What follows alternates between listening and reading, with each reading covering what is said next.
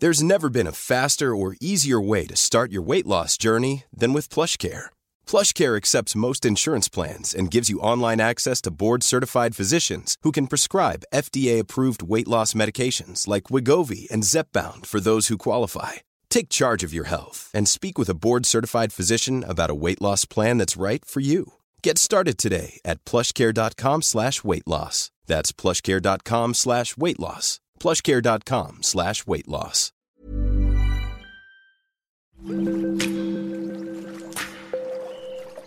Aderezo presenta Comer limpio.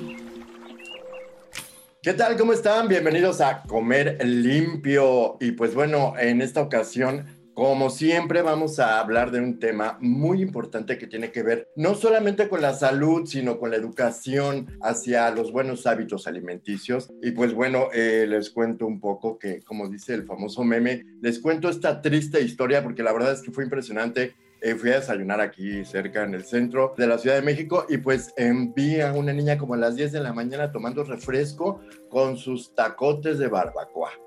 Digo, la barbacoa es deliciosa a cualquier edad, pero la verdad es que tenemos que inculcar eh, buenos hábitos desde la niñez. En realidad creo que tenemos que crecer con esta ideología de los buenos hábitos y eh, pues mantenerla a lo largo de nuestra vida. Y para eso está Ana Riga para contarnos este tipo de, digamos, eh, mala educación que tienen los niños e incluso los adultos hacia el consumo del azúcar, que es un tema muy importante. Bienvenida Ana, como siempre. Muchas gracias, Geray. Encantada de estar acá con ustedes y más con un tema que, bueno, siempre decimos y mencionamos acá que qué importante es saber y estar educados en todo, en todo lo que nutre, en todo lo que nos daña, en todo lo que nos hace evolucionar, en lo que no. Pero híjole, creo que justo hablar del tema del azúcar es, yo les diría, como darle al clavo, ¿no? O sea, ahora sí que el centro de todo, de donde se desprenden muchos otros síntomas, muchas enfermedades, muchas dolencias, muchos malos hábitos, ¿no? Incluso ahorita vamos a hablar también del tema de lo adictiva que resulta el azúcar. Y creo que mucho parte, Gera, desde un tema de,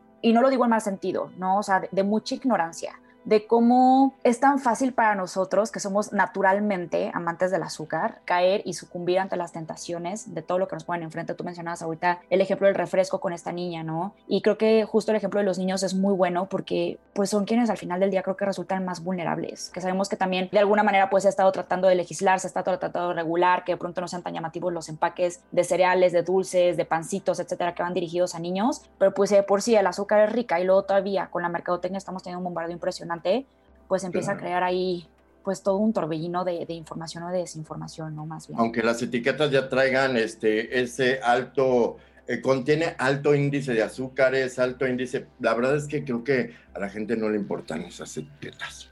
Es sí, Gera, y es que justamente, como tú dices, como que a la gente no le importa. Mira, y de hecho me gustaría empezar como también la plática con esta frase que a mí me parece muy fuerte, pero que a mí me encanta, que dice así, así como la heroína, la cocaína y la cafeína, el azúcar es altamente adictivo, es una droga destructiva. Aún así, estamos dispuestas a consumirlo diario en cualquier cosa que nos pongan enfrente, desde cigarros y ahora estos vapes hasta el pan. Esta frase no es mía, Jera, esta frase es de William Dufty, que es un autor de un libro muy interesante que hay por ahí que se llama Sugar Blues, que su nombre pues hace referencia como a todo este bajón de, energía, incluso a estos temas de depresión, eh, a temas como ya psicológicos y emocionales muy fuertes que vienen después del consumo del azúcar, ¿no? De como cualquier droga, mientras la droga hace efecto está padrísimo, pero ¿qué pasa cuando se pasan estos efectos? Entonces, creo que esto va muy de la mano y por eso me pareció relevante mencionar la Jera con esto que tú mencionabas, ¿no? De, que dices, es que vienen sellos y vienen todo y a la gente le sigue valiendo. Y creo que esto es porque no dimensionamos, ¿no? Porque estamos muy acostumbrados a decir,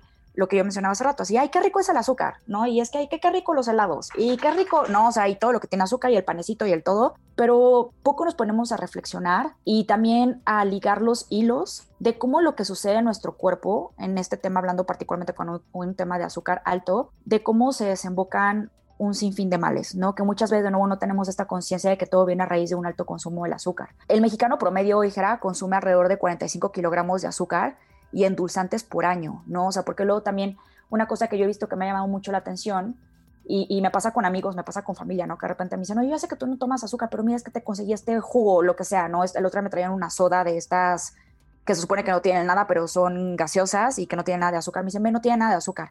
Eso decía obviamente la parte de enfrente del producto. La volteo y decía así, contenido de gramos por azúcar por envase y aparte pues era un botecito chiquito, decía 11 gramos, ¿no? Y le digo, ¿y cómo no va a tener azúcar? Me dice, es que en la parte de enfrente no dice, yo no, a ver, es que uno, o sea, lectura de etiquetas y otro, también entender que muchas veces al azúcar, como justamente ha sido un tema en el que cada vez también está este lado donde de los que intentamos no concientizar un poco más de esto, pues también yo le digo que es como el diablo, ¿no? O sea, tiene los mil nombres, que si no es azúcar es sucralosa, si no es sucralosa es maltodextrina, si no es maltodextrina es glucosa, si no es, y así, ¿no? O sea, con todos los diferentes ingredientes y endulzantes. Por eso ahorita que yo les compartí esta cifra de que mexicano en promedio consume 45 kilogramos de azúcar y endulzantes por año, eh, no tiene que decir azúcar forzosamente, puede tener cualquier otro de sus mil nombres, pero al final es azúcar y al final a nivel sistema, a nivel eh, hormonal, se crea exactamente el mismo efecto que se está creando con el azúcar, incluso con muchos edulcorantes que son, o sea, que se han vendido maravillosamente bien porque son cero calorías, ¿ok?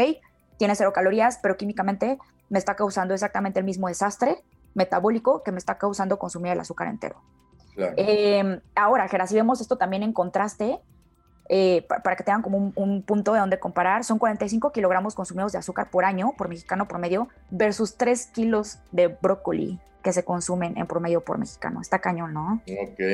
Está pesadísimo y creo que no hay muchas campañas que, que realmente refuercen la idea de, del control de, pues, de estas adicciones al azúcar, ¿no? Totalmente, Gera. Y, y mira, o sea, mm, ahorita me gustaría como seguirles hablando un poquito más de cifras para dimensionar un poquito qué tanto es tantito y empezar como a concientizar más de nuevo en esta manera de cómo yo consumo el azúcar.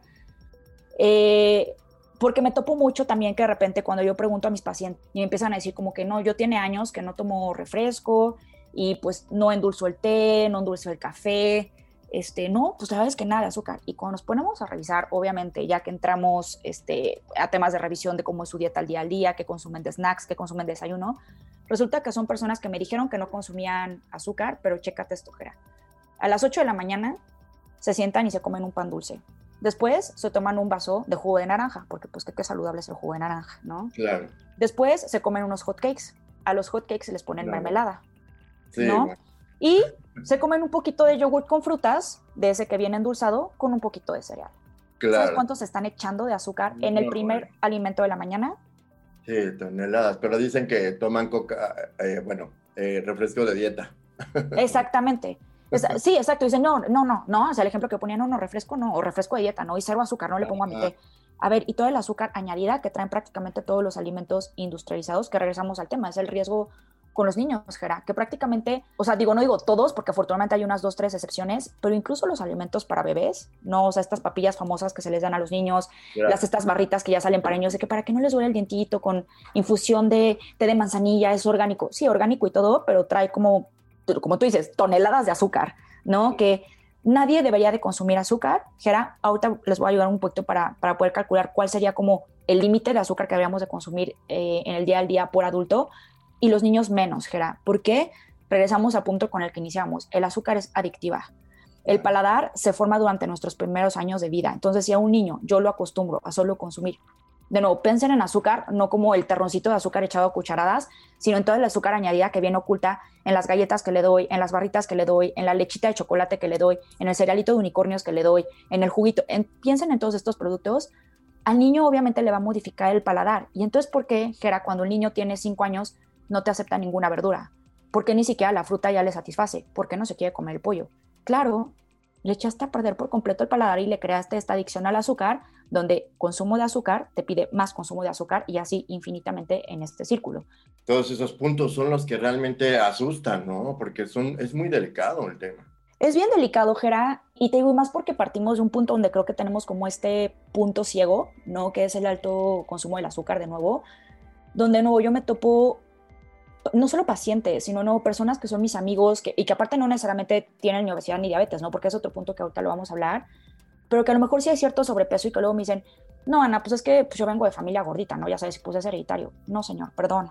La obesidad, la diabetes, el sobrepeso, la grasa además que yo tengo acumulada en mi cuerpo no es hereditario. Los hábitos son hereditarios.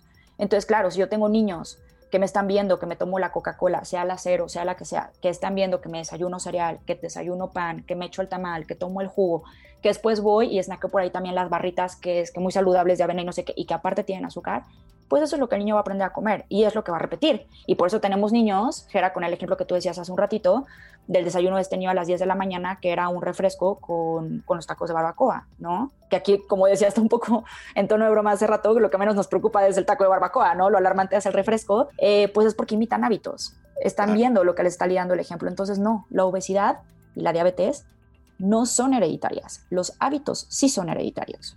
Y hago un paréntesis con esto porque, a ver, sé que hay diabetes, por ejemplo, la diabetes tipo 1, si es una diabetes, ¿no? O sea, que podemos incluso nacer con ella, pero se puede, en caso de la diabetes tipo 2, eh, incluso aunque yo haya tenido abuelos, aunque haya tenido papás, aunque haya tenido todo con diabetes del tipo 2, es algo que sí va a estar presente en mi ADN, pero de nuevo, dependiendo de los hábitos que yo tenga, yo voy a decidir si disparar o no disparar esa enfermedad.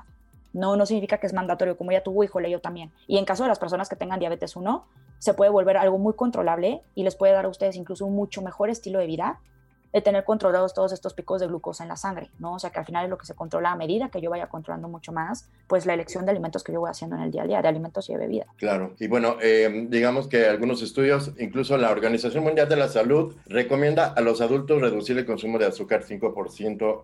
La organización eh, ha recomendado a los adultos con un índice de masa corporal normal reducir el consumo de azúcar al 5% de la ingesta calórica diaria, lo que equivale a unos 25 gramos al día y creo que es complicado, pero porque también eh, incluso la leche, algunos otros alimentos que consumimos al día a día eh, tienen azúcar, ¿no? Entonces, eh, creo que sería importante informarnos más al respecto y pues hacer todo lo posible para reducir este consumo en la ingesta que conlleva la generación de enfermedades como la caries, en el caso de los niños también, y otras relacionadas con obesidad, diabetes tipo 2 y patologías coronarias que tienen también que ver con el corazón, ¿no? Que no solamente dicen que la sal puede ser motivo de hipertensión, sino estamos hablando de que el azúcar también puede eh, causar patologías coronarias. Totalmente, Jere. Imagínate que ahora hasta ya también están viendo cada vez más los casos de, hígado graso.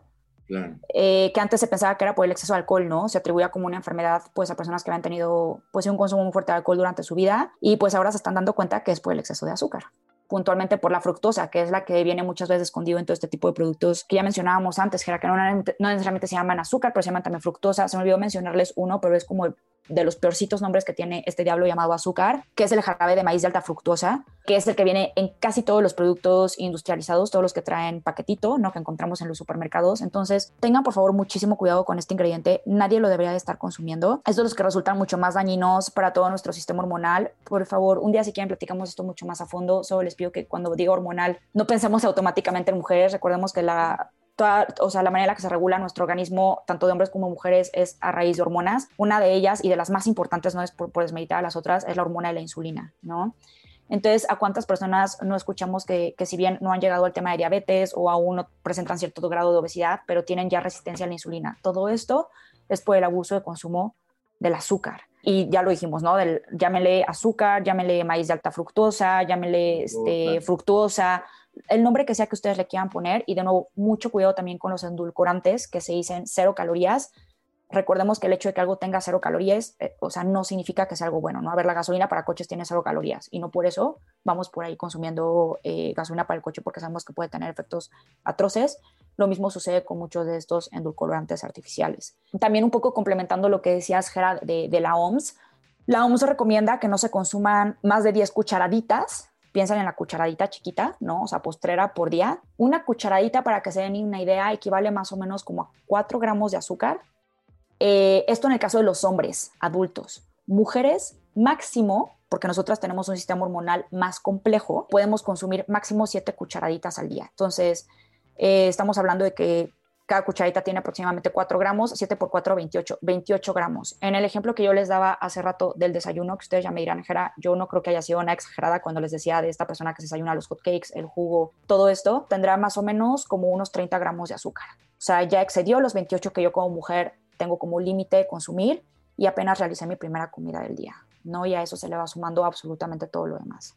Qué impresión. Sí, la verdad es que, eh, bueno, tenemos que hablar también en, este caso de la, de la glucosa, tal vez yéndonos un poco al extremo, que, que pues eh, la verdad en términos de diabetes, hablando un poco de, de pues, de esta enfermedad, hay quienes em, dicen que es hereditaria, pero a final de cuentas puede ocasionar eh, diabetes, realmente el exceso de azúcar, o, o si realmente lo lo atribuyes más como a la parte hereditaria o, o si realmente es un riesgo de esta enfermedad, que obviamente pues también está causando pues un gran eh, índice de mortalidad en México. La diabetes tipo 2, Gera, sí o sí a ojos cerrados, es por una mala alimentación. ¿Qué significa una mala alimentación? Un alto consumo de ultraprocesados, donde normalmente, como ya lo mencionamos, todos estos ultraprocesados, aunque te digan sin azúcar, volteas el paquete y, oh sorpresa, cuántos gramos de azúcar te vas a encontrar ahí. Y por grasas también, que son grasas hidrogenadas, grasas que son, ya hemos hablado de las grasas buenas, no hablamos de que el aceite de oliva es una maravilla, las aceitunas, el aguacate. También hay grasas que queremos, regresando un poco a mi ejemplo del coche hace rato, que, bueno, ni para combustible de coche, ¿no? Eh, que son, por ejemplo, el aceite, eh, o sea, la margarina, el aceite 1, 2, 3, este, los aceites de girasol, el aceite canola, ¿no? Que es uno que también hubo por ahí de uso muy popular, mezclado con todos estos azúcares, Gera, o sea, que es básicamente lo que traen todos los productos ultraprocesados, es lo que nos da como resultado la diabetes tipo 2. Entonces, lejos de ser, a ver, sí es algo alarmante, pero creo que todo control de esto. ¿no? Cuando dices, ok, a lo mejor incluso en el peor de los casos, donde yo vengo predispuesto porque tengo una familia que ha tenido diabetes tipo 2 de generaciones, ¿por qué no ser tú el que rompe con eso? No se ay, chin, pues ya, me dejo ir, ¿no? Como tobogán, ya me tocó a mí también. No, o sea, concientiza, ve lo que estás comiendo, ve lo que hacía tu familia, ve lo que hacían tus ancestros, qué comían, se ejercitaban, dormían bien, ¿no? Porque también todo esto, claro que también entra en el juego eh, de cómo se comporta la hormona de la insulina y cómo se comporta la glucosa en sangre. Si yo descanso, si no descanso, si hago ejercicio, si no hago ejercicio, cómo me alimento de nuevo. Entonces, si yo concientizo eso, creo que no se vuelve algo muy empoderador donde yo digo, pues así como hubieron generaciones de diabéticos tipo 2 antes que yo, yo soy el que vengo y rompo con eso en la familia, ¿no? Para mí y para mis hijos y para todos los que están por venir. Porque de nuevo, creo que lo que se hereda, no creo, más bien lo que yo veo que se hereda, son 100% los hábitos. Claro, como lo decías, y obviamente vemos ejemplos de familias que eh, van en la calle, que como lo mencionamos en un podcast anterior, pues desde el niño más chiquito hasta la mamá, la hermana y el papá eh, son obesos, ¿no? Y dices, no, pues sí, realmente es una, es una tradición familiar el no mantener eh, una vida saludable y sí mantenerse con sobrepeso. Y creo que realmente México tiene pues muchos casos de esto. Creo que la información es importante, pero eh, tenemos que eh, poner de nuestra parte también enseñar a, a, nuestras nuevas generaciones a poder incluir en nuestra dieta pues cosas saludables, ¿no? ¿Qué recomiendas, por ejemplo, al día a día para que comamos y sepamos que a lo mejor no podemos exagerar, pero sí lo que nos gusta con medida y a lo mejor sí incluir por ahí de repente un refresquito, porque pues es bien rico la, el refresco de cola con hielo, la verdad es que es delicioso al mediodía, incluso hasta este, un trago, un cóctel, pero todo con medida, ¿no? Todo con medida y sabes que Jera va a depender muchísimo también del estado de salud de cada persona. O sea, de nuevo, si estamos hablando de alguien que trae cierta predisposición, eh, estamos hablando de nuevo como extremos, ¿no? Como lo mencionamos hace un rato de, diabéticos, pero ni siquiera yéndonos hacia allá. Eh, gente que trae recurrentemente dolor de cabeza, gente, los que dicen, ay, es que yo estoy hungry, ¿no? ¿Sabes? A, los que les parece como muy simpática esta parte de que es que llevo dos horas sin comer y yo no puedo estar más de dos horas, entonces yo estoy de malas. Aguas, todo eso es resistencia a la insulina. Hay que observar toda esta sintomatología muy de cerca y tomar cartas en el asunto. Pero bueno, si estamos hablando de una persona sana, no, o sea, realmente sana, donde no hay síntomas, donde hay energía, donde hay un buen ritmo de sueño, una persona que se mantiene activa, ¿no? Con cualquiera que sea su actividad física preferida, caminar, un deporte, lo que sea. Lo que yo recomiendo, Gera, es siempre presten muchísima atención en el desayuno. Hablábamos también en algún capítulo anterior sobre el tema del ayuno intermitente, que es otro tema también bastante amplio, que ayuda también, entre muchas de las cosas que hace a la regulación de azúcar en, en la sangre, de la glucosa, eh, pero bueno, algo que tomo de esto y porque traigo el tema del ayuno intermitente, ustedes hagan ayuno intermitente o no hagan ayuno intermitente, si es una realidad que el desayuno es la comida más importante del día porque es con la que yo rompo ayuno. Ya sea que ustedes rompan ayuno a las 8 de la mañana, yo sí les recomiendo que, y esto también es para regular glucosa en la sangre, que dejen pasar mínimo 12 horas de su última comida a la primera, es decir, si terminaron de cenar a las 8 de la noche, desayunan a las 8 de la mañana al día siguiente. No es normal si ustedes se despiertan a las 6 de la mañana y ya se están muriendo de hambre, no es normal. Chéquense, háganse exámenes médicos. Eh, pero bueno, dejen pasar las, mínimos, las mínimo 12 horas. Recuerden que el desayuno, ya sea a las 8 de la mañana, a la 1 de la tarde, a las 3 de la tarde, a la hora que ustedes hagan su primera comida, es la comida más importante porque es cuando las células están súper dispuestas a absorber lo que sea que ustedes le vayan a dar, lo van a absorber de volada. Empiecen su desayuno eh, con un alimento, con una comida, perdón, que sea rica en grasas sanas. Ya mencionábamos alguna, el aceite de oliva en frío, el aceite de coco para cocinar, extra vírgenes los dos, el aguacate, las aceitunas, el huevo, ¿no? O sea, que en México creo que somos como súper tradicionales en todo este tema y muy vastos en los desayunos con huevo, entonces tomen el huevo, tiene grasas sanas, eh, complementen con una buena fuente de proteína. De nuevo, creo que el huevo es el alimento perfecto porque también tiene un muy buen aporte de proteína. Pueden pensar también en semillas, ¿no? Como la linaza, como la chía, que también tiene proteína, que también tienen grasas. Y ya que hayan consumido este, esto, dejen al final lo dulce que se quieran comer. ¿no? Por ejemplo, si se van a echar un platito con frutas, si se quieren comer un poquito de granola, este, lo que sea que vaya a ser dulce, déjenlo para el final. Su cuerpo, el orden sí importa. Entonces su cuerpo va a tener una mucho mejor respuesta eh, a estos azúcares que ustedes van a ingerir y la glucosa se va a mantener mucho más estable en sangre y van a ver cómo incluso se van a sentir mucho mejor a lo largo del día con menos antojos, con menos subidas y bajadas de energía, porque estos antojos derivan, ¿no? O sea, de que pronto yo empecé a consumir muchos azúcares desde temprano. Entonces, Creo que esos serían mis tips, Gera, también hablando el ejemplo que ponías, ¿no? Qué pasa si me echo un coctelito y pues el coctelito tiene azúcar. Dependiendo en qué evento estén, si pueden caminar, si pueden estar parados, si pueden incluso bailar, ¿no? Si hablamos de alguna fiesta, de algún evento social de este tipo, háganlo. Máximo 20 minutos después de que ingirieron estos azúcares y su cuerpo también lo va a asimilar de mucho mejor manera, porque esa energía se va a ir al músculo, el músculo lo va a procesar y entonces no se va a quedar dentro de su cuerpo, se va a poder aprovechar de una mucho mejor manera y eh, también que le den mucha prioridad, Gera, a los alimentos enteros, ¿no? O sea, siempre que tengan duda de, híjole, ¿qué es mejor consumir? ¿Un jugo de naranja o mejor me como dos naranjas en gajos? La respuesta siempre va a ser las dos naranjas en gajos. No recuerden que hablamos ya en un capítulo sobre el tema de la fibra. Si yo quito la fibra, yo estoy haciendo por ahí un efecto químico totalmente distinto. Entonces, ese sería también otro consejo. Y ya, me encanta cómo lo dices, Gera, también en, en temas terrenales, ¿no? Y con esto también yo les quiero decir que no significa que yo nunca me coma un helado, por supuesto que lo hago, eh, pero cumplo con todo lo demás que les acabo de contar, ¿no? O sea, con, todos los puntos que ya vimos anteriormente y siempre con medida y siempre, y no es tampoco dejarme ir como tobogán, que es algo que les recomiendo, no, no es el helado, ay, ya no puedo comer el helado, pues ahora las papas fritas, ya las papas fritas, pues entonces el refresco, no, elijan uno, elijan uno que les haga feliz, elijan uno que les haga disfrutar su paladar, para mí la respuesta siempre va a ser el helado. Entonces, ustedes tendrán la suya y no se dejen ir y más bien échenle ganas con el resto de los alimentos que ustedes van a tener en el día, ¿no? Que digan, me voy a echar a lo mejor mis papas y mi helado porque me encantan, pero no voy a comer una súper buena ración de vegetales, voy a comer mi proteína de buena calidad y aparte desayuné perfectamente bien, y me voy a tomar mi agua y aparte me fui a hacer ejercicio en la mañana. Esto es de lo que se trata. Piensen mucho, no en cómo se quieren ver, sino en cómo se quieren sentir. ¿no? O sea, que, aquí es donde viene todo este tema de deshacernos de estos síntomas. Y en caso de que no tengan síntomas, yo les pregunto, Gera, ¿cómo prefieren sentirse? ¿Con sueño a mediodía y que ya no pueden más? ¿O con energía, con la mente claro, con ganas de todavía salir del trabajo y hablarle a un ser querido o llegar y ponerte a leer a tu casa? Lo que sea que quieres hacer. Creo que para la mayoría, si no es que para todos, la respuesta es esta segunda. Entonces, piensen en eso y piensen que todos los alimentos y todo lo que ingerimos en nuestro cuerpo va a tener una respuesta.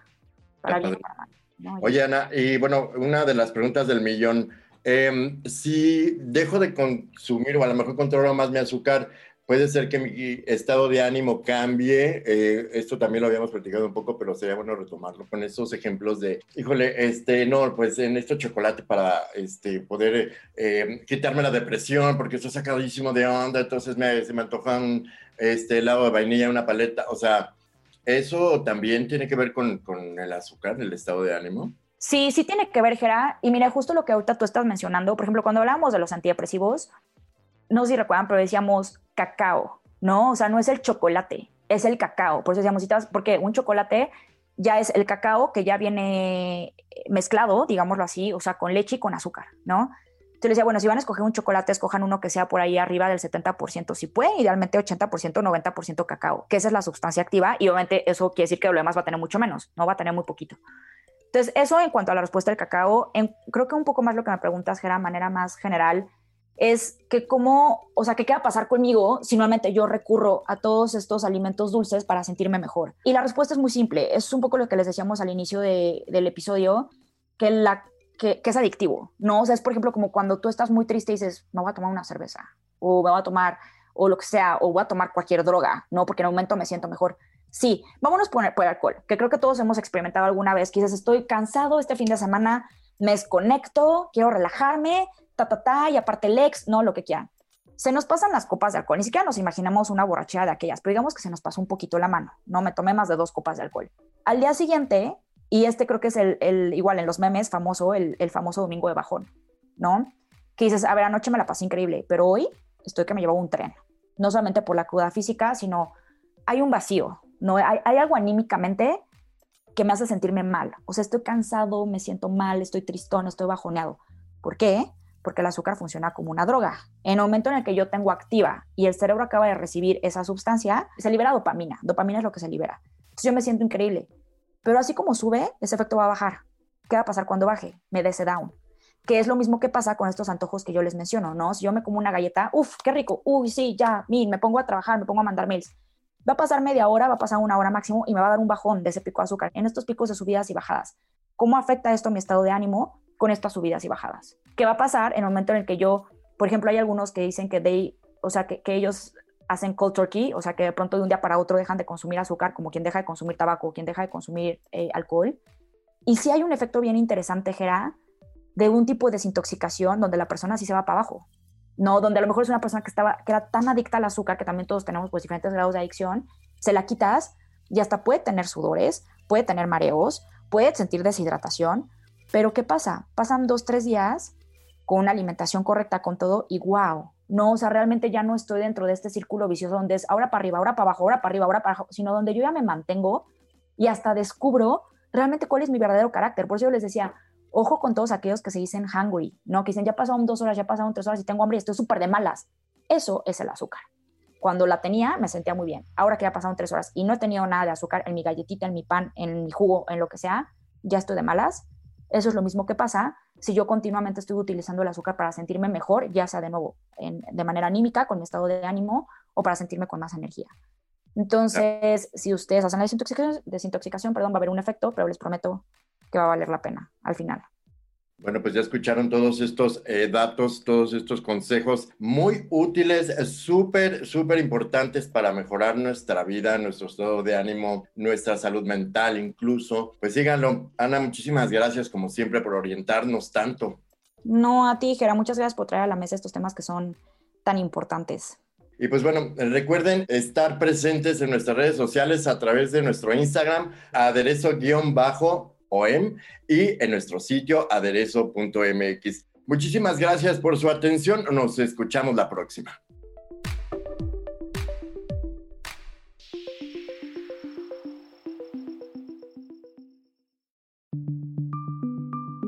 Esta es una producción de la Organización Editorial Mexicana.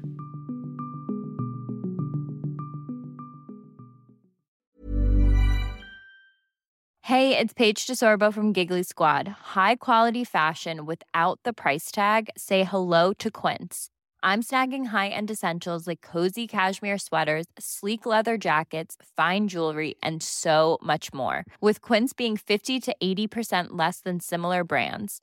And they partner with factories that prioritize safe, ethical, and responsible manufacturing. I love that. Luxury quality within reach. Go to quince.com slash style to get free shipping and 365 day returns on your next order. Quince.com slash style.